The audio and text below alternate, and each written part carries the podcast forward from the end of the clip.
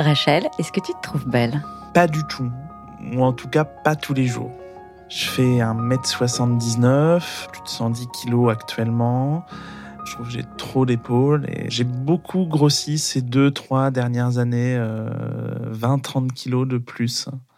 Il se trouve que j'ai un boulot qui fait que euh, c'est très compliqué de pouvoir avoir une, des repas bien cadrés ou même d'arriver à, à se libérer pour faire du sport, même si je pourrais, mais voilà, du coup, parfois, ça, ça bride un peu la motivation. Et puis, parce que j'ai eu une grosse opération il y a euh, trois ans, de laquelle j'ai eu, euh, j'ai mis du temps à me remettre, et euh, depuis, j'ai pas réussi à vraiment à reprendre du sport.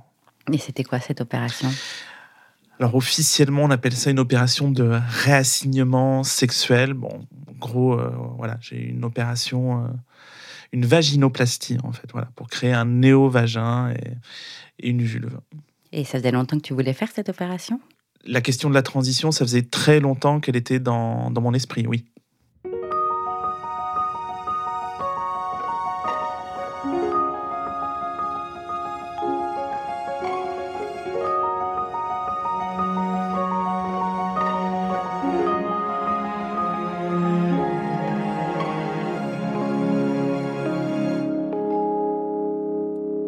Rachel est une femme née dans un corps d'homme.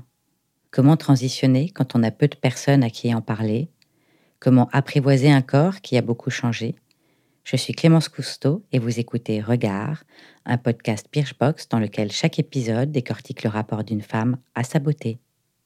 Le, premier souvenir que j'en ai, c'est que un jour, ça devait être un mercredi après-midi, à la maison, euh, je décide d'aller me maquiller avec le maquillage de ma mère. Ce dont je me souviens particulièrement, c'est que c'était prémédité. C'était pas juste euh, je fais ça pour m'amuser. C'était prémédité. Il y avait quelque chose derrière. Alors évidemment, j'étais très loin de l'intellectualiser comme aujourd'hui. Mais voilà, c'était pas, c'était pas anodin. Et surtout, je me suis fait prendre, entre guillemets. Forcément, ma mère était euh, au rez-de-chaussée et moi à l'étage dans la salle de bain. J'ai pas le souvenir de m'être fait gronder, euh, je me souviens qu'on avait frotté fort les yeux et que j'avais les yeux rouges et que j'en avais honte quand mon père est rentré. Mais j'ai pas souvenir particulièrement de m'être fait engueuler. Et qu'est-ce que tu as ressenti quand tu t'es maquillée à 4-5 ans? C'est un peu cliché de dire voilà, j'ai pris conscience du chose, des choses en maquillant avec le maquillage de ma mère, mais en tout cas à partir de là, ça m'a plus quitté. Quoi dans les mois ou les années qui ont suivi, je me souviens que je, formulais les choses euh, en me disant oui, je, suis une fille. Au moins, en tout cas, pendant ces moments-là. quoi. Tu pouvais en parler du coup? Comment ça se passait? Pas du tout. Et justement, le fait que je me sois fait prendre, entre guillemets, la première fois, ça m'a incité à surtout faire tous les efforts possibles pour que ce soit caché et surtout pas que j'ai à payer quelques conséquences que ce soit de, de ça, quoi. Voilà, fallait vraiment que ça reste pour moi, quoi. Un petit peu plus tard, est-ce que tu commences un petit peu à te renseigner? Est-ce que tu as moyen de regarder? Là, on est, euh, on arrive à la fin des années 90. Je crois qu'on a un ordinateur à la maison en 98 ou 99, puis on a Internet peut-être un ou deux ans après. Et effectivement, là, je vais commencer à me, à me renseigner sur ce que c'est que ça. Donc, du coup, j'apprends les mots de transsexuel, travesti. Évidemment, à l'époque, c'est tout ça est très enchevêtré. À la fois sur Internet et dans mon esprit du coup, mais euh, toujours est-il que le résultat de mes recherches, c'est que je me dis à l'âge de 11 ans, euh, au fond de mon lit un soir, dans 10 ans, je serai une fille. Et pourquoi dans 10 ans? Alors parce que j'avais vu qu'il fallait en gros 3 ans pour euh, transitionner, je me disais bah, je commencerai à 18 ans et donc 3 ans après, bah, ça fera 21 ans. Et donc, à 21 ans, tu avais transitionné? Non. Parce qu'il se passe plein de choses entre-temps. Et ces plein de choses, c'est plein, plein, plein de questions. Au fond, je, savais ce que j'étais. Mais avant de pouvoir se dire, OK, je peux le faire, je vais le faire, bah, il se passe beaucoup de temps et beaucoup de honte, beaucoup de peur, et donc du coup, bah, beaucoup de questions absolument épuisantes.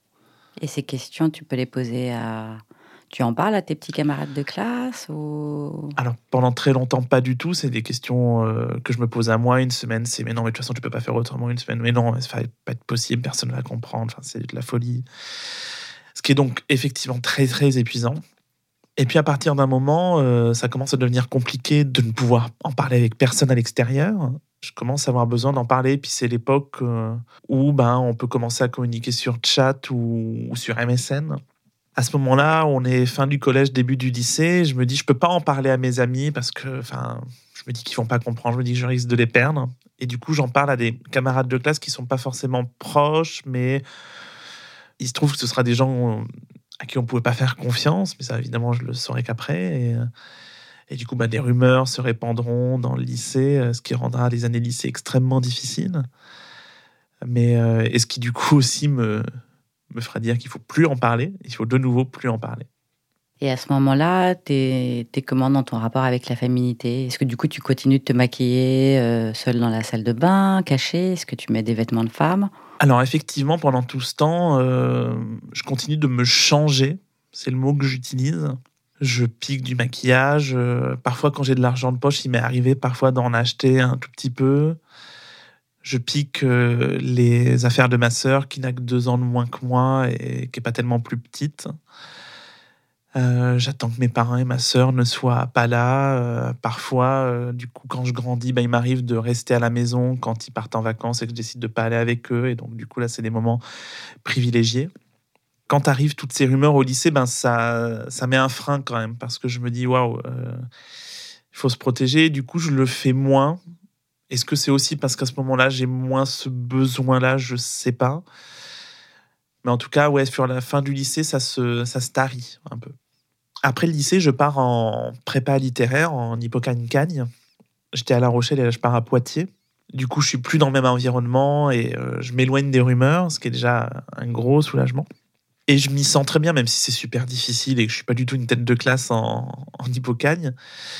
Et puis à la fin de la, cette première année, je, rencontre une fille. On va tomber amoureux, on va se mettre ensemble. Du coup, ce sera ma première expérience, donc à l'été 2008. Et comment ça se passe? Bah, C'est pas que ça se passe pas bien, mais ça se passe pas. On est très amis, on est très proches, on peut discuter des soirées entières, mais euh, on n'est pas vraiment comme deux amoureux dans l'intimité, quoi. À un moment, une fois. Euh, dans un moment propice aux confessions, probablement, je lui dis que euh, j'ai eu ouais, le sentiment d'être une fille. Je sais plus comment je lui formule ça. Mais je lui dis aussi, bah, maintenant que je suis avec toi, bah, je suis sauvé. Quoi. Voilà, c'est bon, bon, le problème est réglé, il n'y a pas de problème. Et c'est rigolo parce qu'à ce moment-là, elle me dit qu'elle, euh, avant d'être avec moi, elle avait été intéressée par des filles, ce qui rend notre couple particulièrement atypique. Alors il se trouve que ce couple-là va pas durer. Après quelques mois, on va se séparer. Il se trouve qu'elle va me faire son coming out lesbien. Moi, plus tard, du coup, je lui ferai mon coming out trans. Et il y a euh, quelques jours de ça, euh, elle, elle s'est mariée avec sa compagne et, j'étais sa témoin de mariage. T'es habillée comment? Alors là, j'avais sorti le grand jeu. J'avais acheté une belle robe. Euh, je m'étais fait coiffer, je m'étais fait maquiller. tout était vraiment nickel. Donc tu t'es trouvée belle Ouais. Et puis on me l'a dit, ce qui arrive quand même pas si souvent que ça. C'était euh, vraiment euh, très agréable. Donc euh, après cette relation, tu es toujours toute seule face à tes propres interrogations À ce moment-là, oui. Quand on se sépare, il se trouve que du coup, ben, ce problème, entre guillemets, refait surface et est vraiment très très très fort. L'année d'après, je vais être pour la première fois seule en appartement. En prépa, j'étais en, en, internat. Donc je vais explorer encore un petit peu plus cette question de la féminité. Et puis, ben, je vais décider de commander une perruque j'avais tout le temps eu les cheveux courts et j'avais jamais osé euh, imaginer pouvoir me laisser pousser les cheveux. Ça coûte très très peu cher, mais c'est très très long à venir. Et le jour où elle est arrivée, du coup, j'ai évidemment voulu la tester tout de suite. Et euh, là, quand je me suis vu dans la glace, j'ai vu une fille. je me trouvais relativement féminine avant, mais là, vraiment, c'était un gros changement. Et je me suis vu dans la glace, ça m'a fait un choc et je me suis dit, waouh, c'est possible c'est possible de, de ressembler à, à, une fille et, du coup ben, que les gens te reconnaissent comme telle et donc de voir une, entre guillemets, ce qu'on pourrait appeler une vie de fille, en tout cas dans la position sociale d'une fille. J'étais encore loin de décider de transitionner, mais en tout cas, bon, là, le chemin a continué de, en s'intensifiant. quoi. Et avec cette perruque, tu restes enfermé chez toi ou tu sors un petit peu dans la rue? Alors globalement, je reste enfermé chez moi. Mais il m'arrive le soir parfois de tenter de marcher dans deux ou trois rues, mais ça reste euh, très très très timide. Je suis tétanisé. J'ai super peur qu'on me repère, de, éventuellement de tomber sur quelqu'un que je connais. C'est vraiment une catastrophe. Évidemment qu'il y a du mieux dans ces moments-là. Mais c'est pas non plus des moments de lâcher prise, des moments de bonheur, parce que c'est des moments de stress quand même. Et même quand c'est à la maison. Parce qu'il y a, je sais pas, je pense qu'on est toujours rattrapé. Euh, je parle de mon cas, hein, je dis oh, mais je parle de mon cas. Euh, par le fait que il y a un truc de bizarre, c'est pas normal. Euh, je m'auto-flagelle beaucoup, quoi, d'une certaine manière. Et comment tu finis par te retirer ce poids de culpabilité? C'est le temps qui fait ça, qui fait que la peur diminue et la nécessité monte, en fait. Et un jour, euh, on être en 2011, à l'été 2011, il y a euh, une amie qui va me parler de ça, spontanément. Enfin, spontanément. Elle avait préparé son coup, mais euh, elle m'en parle, alors qu'on n'est que toutes les deux.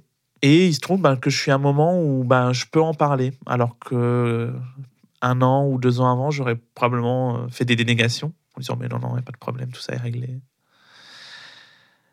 Et puis bon, on commence à en discuter et peu à peu, ben, du coup, je peux me confronter avec quelqu'un qui est bienveillant, qui comprend pas forcément tout, qui me suit pas forcément sur tout, mais qui a au moins la bienveillance, qui me fait confiance. Je lui fais confiance. Ça va être la première personne qui va me rencontrer entre guillemets en fille, Parfois, on va s'opposer relativement. Enfin, elle va trouver que je suis pas cohérente, que ne comprend pas bien. Euh. Mais au final, c'est elle qui me dit Mais en fait, tu ne fais que trouver des excuses. Et tu as besoin de le. En fait, tu as besoin de transitionner. Alors que je repousse tout le temps le moment où je me dis que je vais prendre rendez-vous avec euh, une psy. Et finalement, c'est elle qui. C'est cette discussion-là qu'on va avoir qui va me dire Bah oui, oui, effectivement, il faut y aller. Et là, on est le 1er janvier 2013. Et quelques jours après, euh, je décide de prendre rendez-vous chez une psy. Il se trouve qu'à ce moment-là, je suis à Bordeaux. Et euh, il y a ce qu'on appelle des équipes entre guillemets officielles, pluridisciplinaires, avec psy, endocrinologue, chirurgien, etc. Il y a plusieurs options dans des parcours trans, privé, public, un peu les deux. Enfin voilà, il y a plein plein de choses. Et j'ai choisi entre guillemets la facilité en allant vers une équipe publique parce que c'était gratuit, parce que c'était dans ma ville, et que je me disais que, alors que je savais qu'ils avaient des critères parfois un petit peu caricaturaux, un petit peu durs, je me disais que ben ça pourrait le faire. J'ai eu de la chance parce que d'abord je savais que j'allais me confronter à ça et du coup je m'y étais préparé. J'appuyais là où je savais que ça allait leur plaire. J'ai profité aussi du fait que j'étais journaliste. Il y avait face à moi un petit euh, un petit racisme de classe, un peu de classisme. Et finalement, journaliste, ben, c'est pas mal, ça, présente bien. quoi. Et donc, du coup, ben, je pense qu'ils avaient plutôt une bonne opinion de moi. À tel point que la veille de mon opération, donc les chirurgiens passent me voir dans la chambre pour savoir comment ça va. On discute un petit peu et puis finissent par me dire c'est quand même bien qu'on vous ait avec vous, on peut discuter parce qu'il y en a d'autres, je vous raconte pas. Quoi. Alors bon, moi, j'étais concentré un peu sur moi à ce moment-là, mais avec le recul, on se dit mais mais comment ils considèrent les, autres patients les autres patientes. quoi. C'est terrible. Donc là, pour la première fois, tu peux enfin parler à quelqu'un de confiance. Tu as une psy en face de toi. Alors, quelqu'un de confiance, je suis pas sûr qu'on peut le dire comme ça. La relation de confiance peut pas se construire tout de suite, en fait, parce que, et ce sont ces mots, euh, elle va être dans une démarche d'évaluation, en fait. Bah, ça, c'est une grande question. Je présume. Euh, est-ce que je suis bien une fille à l'intérieur ou pas? Je, dis ça de manière caricaturale, évidemment. Et donc, du coup, ben, se mettre en place des stratégies pour euh, mettre les choses sous un meilleur jour, quoi. Et obtenir ce qu'on veut, c'est-à-dire euh, le feu vert pour un, traitement hormonal, pour euh, ce qu'on appelle l'ALD, donc qui permet d'avoir un parcours longue durée, donc pour une transition. Et in fine, moi, c'était mon objectif, mais ça n'est pas toujours, de pouvoir se faire opérer. Tu commences ce processus, tu sais combien de temps ça va durer? Est-ce que déjà tu es soulagé d'avoir enclenché le truc? Alors enclencher le truc, c'est un soulagement considérable. Les coming out qui vont suivre juste après en sont encore plus fondamental. À ce moment-là, je ne sais pas combien de temps ça va durer. Moi, je veux que ça aille le plus vite possible parce que c'est l'entre-deux qui est extrêmement difficile à, à gérer euh, socialement. Professionnellement aussi, ça va sans dire. Il se trouve que je vais avoir de la chance, ça va aller plutôt vite. Mais à ce moment-là, je ne sais pas. Et comment ça s'est passé ton coming out avec tes parents? Ben, euh, honnêtement, je vois pas bien comment ça aurait pu se passer mieux. Je l'ai fait chacun séparément. D'abord ma mère, puis mon père. Donc voilà, je leur ai euh, expliqué. euh, J'avais un peu préparé mon discours. J'avais eu du temps un peu pour le maturer. Bien sûr, ils sont tombés de l'armoire. Il y a, oui, il y a un choc. Mais à aucun moment, ils m'ont dit Non, mais tu veux pas réfléchir un petit peu plus Ou non, mais tu te rends pas compte J'ai de bonnes relations avec mes parents, mais il n'y a pas particulièrement de complicité. On n'est pas particulièrement proches non plus. Mais ils m'ont fait confiance. Ils, ils m'ont dit ben, On te connaît quand même un petit peu. Et si tu en es arrivé là, c'est que non seulement il n'y avait pas d'autre option, mais que c'était la meilleure option. D'accord. Et donc là, tu dis que tu commences à prendre des hormones, donc ton corps commence à changer. Globalement, effectivement, on sent que la texture de la peau euh, change, euh, la répartition des graisses change un peu, les seins poussent. Après, les effets sont pas dingos non plus. Il se trouve que moi, je vais jamais avoir un, très très bon taux euh, d'œstrogène, mais sur le coup, je me dis pas ça, mais avec le recul, euh, finalement, ça pose d'autres problèmes parce que bah, aujourd'hui, je ne produis plus de testostérone et en même temps, j'ai très peu d'ostrogène. Donc, du coup, je suis un peu une page blanche hormonalement et ça a quelques conséquences quand même sur la vie euh, sentimentale, sur la fatigue, sur le poids aussi un peu. Donc, mais à partir du moment où les gens m'appellent madame, voilà, il n'y a pas de problème. Tu commences un petit peu à te féminiser davantage. En fait, à partir du moment où, où je vais avoir fait les coming out à l'été 2013, je vais, euh, je vais y aller progressivement, à féminiser un petit peu mon apparence, euh, se tailler les sourcils, euh, laisser pousser les cheveux, se peindre les ongles, prendre un sac à main plutôt qu'un le sac que j'avais avant, percer les oreilles, plein de petites choses comme ça qui vont venir au fil des mois. Et puis finalement, porter des, vêtements vraiment androgynes et qui font qu'au bout d'un moment, bah, il y a des gens, alors que je me présente encore sous un nom de garçon, qui me diront bonjour madame. Et ça se passe progressivement donc à ce moment-là, je commence à travailler en tant que journaliste et je vais d'agence en agence en fait dans un même journal. Je connais quasiment personne, donc ça évite les questions malaisantes. Et surtout, euh, comme je change régulièrement d'agence, donc ça permet de passer une étape supplémentaire à chaque fois sans qu'on me pose la question du vendredi au lundi. Ah ben tiens, tu t'es percé les oreilles ce week-end. En fait, à ce moment-là, quand on m'appelle madame, je décide de pas corriger. Et je me souviens tout particulièrement d'une fois, donc, donc je suis journaliste, je, vais, je pars en reportage. euh, je sais que ça va être un reportage long, une visite de château euh, en Dordogne. Je pars avec un photographe. Et c'est vrai qu'à ce moment-là, globalement, euh, je suis vraiment habillé qu'avec des vêtements de femme, très androgynes, mais euh, effectivement, de loin, on peut se dire, ben oui, bonjour madame.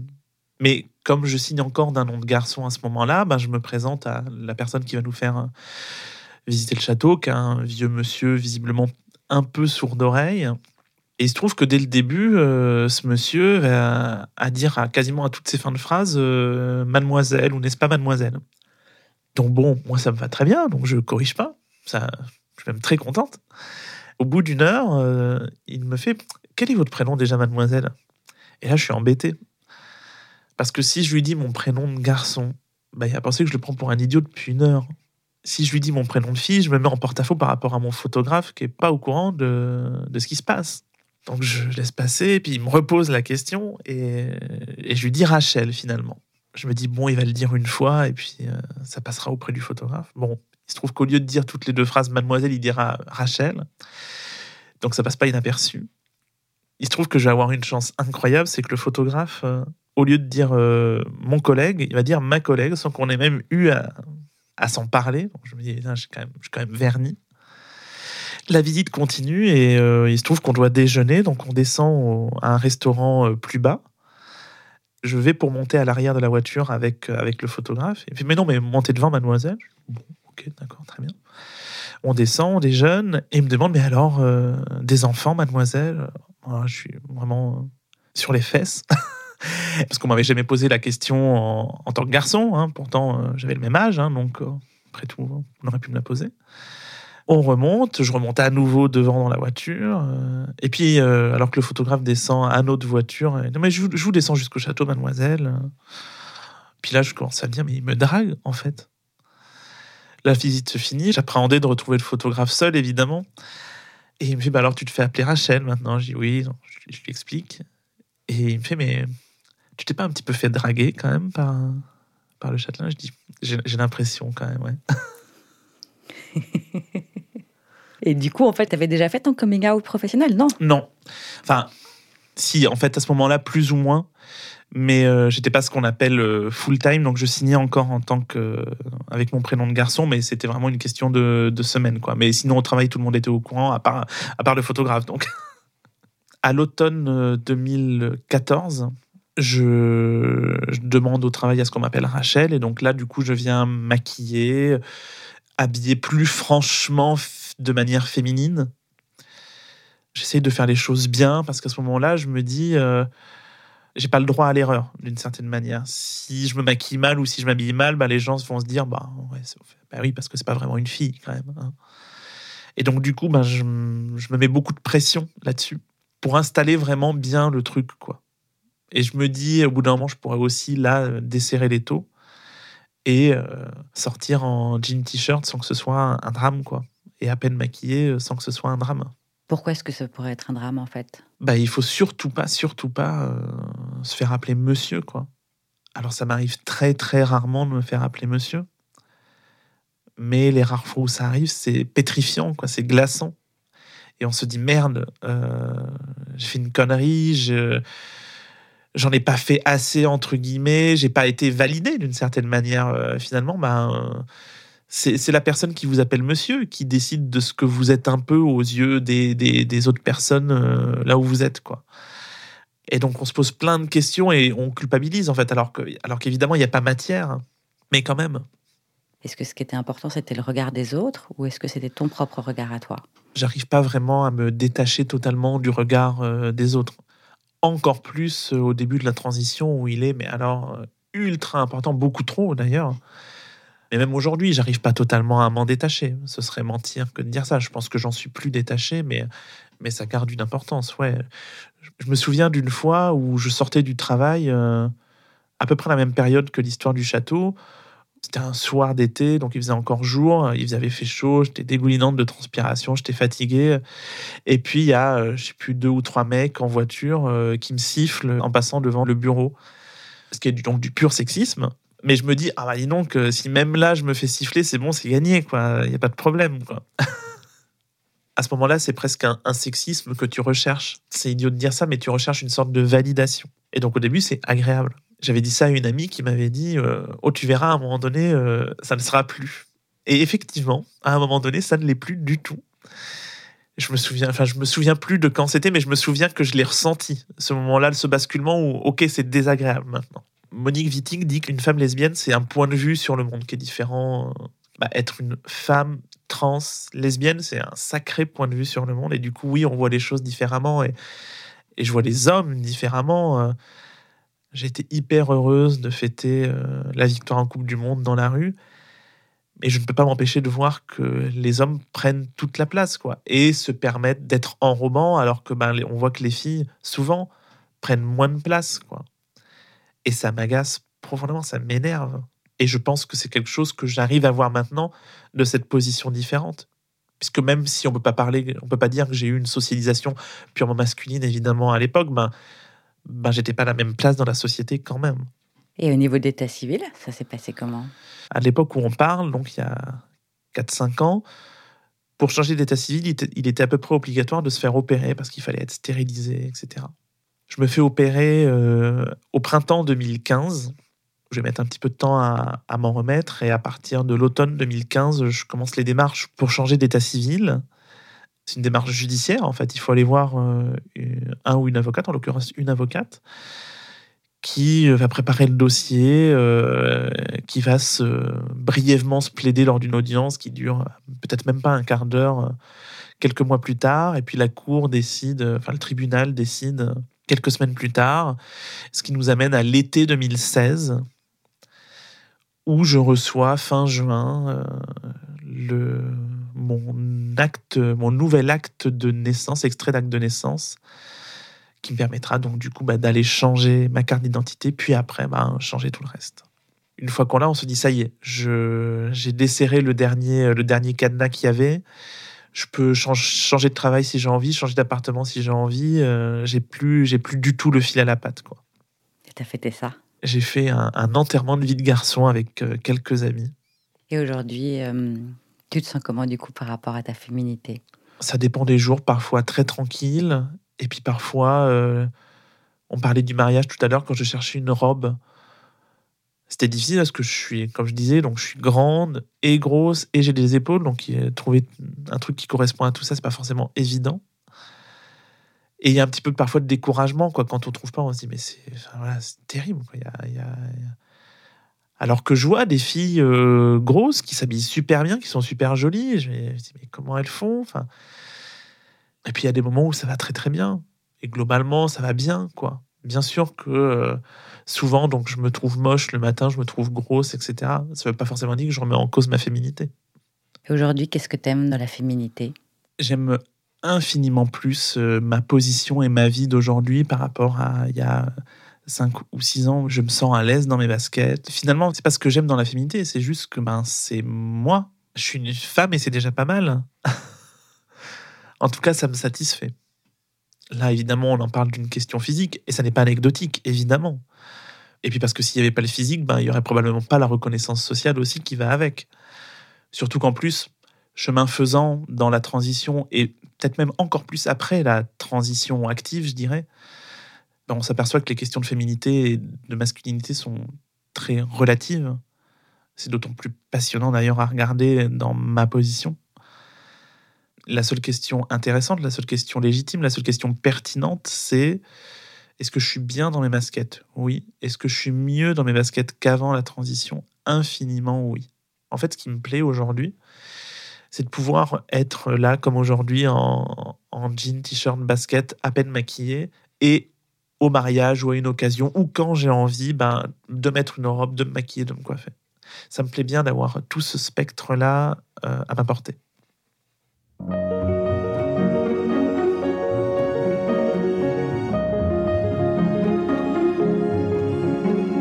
Vous venez d'écouter le dixième épisode de Regard. J'espère que vous avez aimé autant que j'ai aimé interviewer nos dix invités, toutes profondément belles. Vous pouvez retrouver l'intégralité de ce podcast sur les comptes de Birchbox, at birchboxfr, et sur toutes les plateformes de podcast.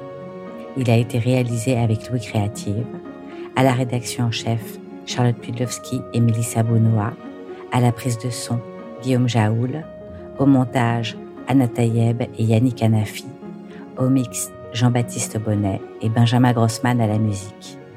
Si ce podcast vous a plu, n'hésitez pas à en parler autour de vous, à le partager et à nous mettre des étoiles et des commentaires sur iTunes. Quant à moi, vous pouvez me retrouver sur Twitter at Clémence Cousteau ou m'écrire sur mon compte Instagram at Captain. J'adore lire vos jolis messages. Je vous souhaite un bon mois d'août et vous dis à bientôt.